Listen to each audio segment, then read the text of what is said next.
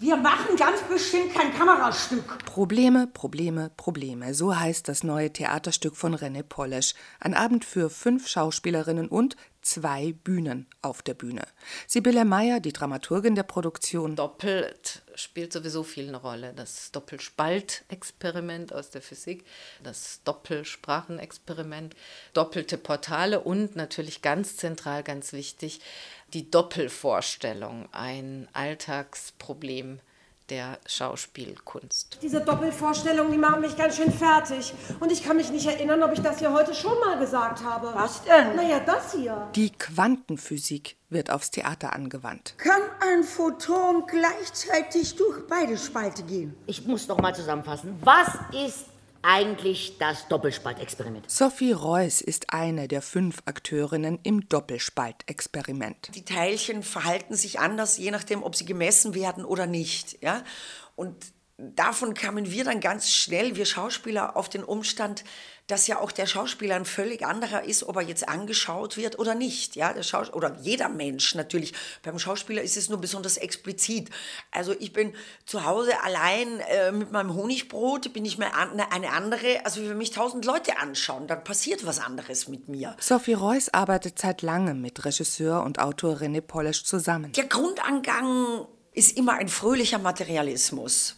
Das heißt, man denkt sich nicht zu Hause irgendwas aus, was dann irgendwie hergestellt werden soll, sondern äh, äh, man arbeitet immer mit dem, was man vorfindet. Am Anfang war das Bühnenbild von Barbara Steiner in Laubsägeoptik. Sag mal, schielig oder sind das zwei Bühnen? Und vor Probenbeginn war auch bekannt, René Polesch würde Kameras zum Einsatz bringen.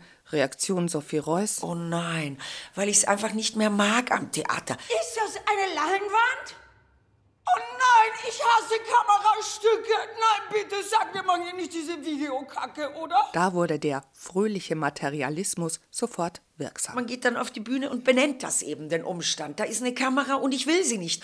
Und sofort äh, wird die, die, diese Kameraproblematik wird fruchtbar, wenn man darüber gleich, wenn man gleich die ganze ästhetische Diskussion sozusagen aufmacht. Es gibt nun mal Räume, die sind für die Augen der Zuschauer nicht einsehbar, nur einsichtbar mit den Kameras. Das Auge der Kamera überträgt die Geschehnisse auf der Hinterbühne nun live auf eine gewaltige Leinwand. Zu sehen sind jetzt riesenhafte Schauspielerkolleginnen inmitten einer prächtigen Urwaldlandschaft. Sie fantasieren sich in verschiedene Stücke hinein. Den Sommernachtstraum gibt's in japanischer Sprache.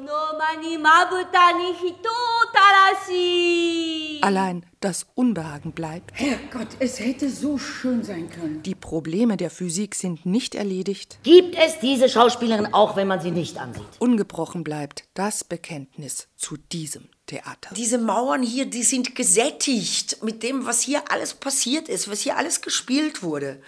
Wenn ich auf der Bühne stehe und sage, seht es euch an.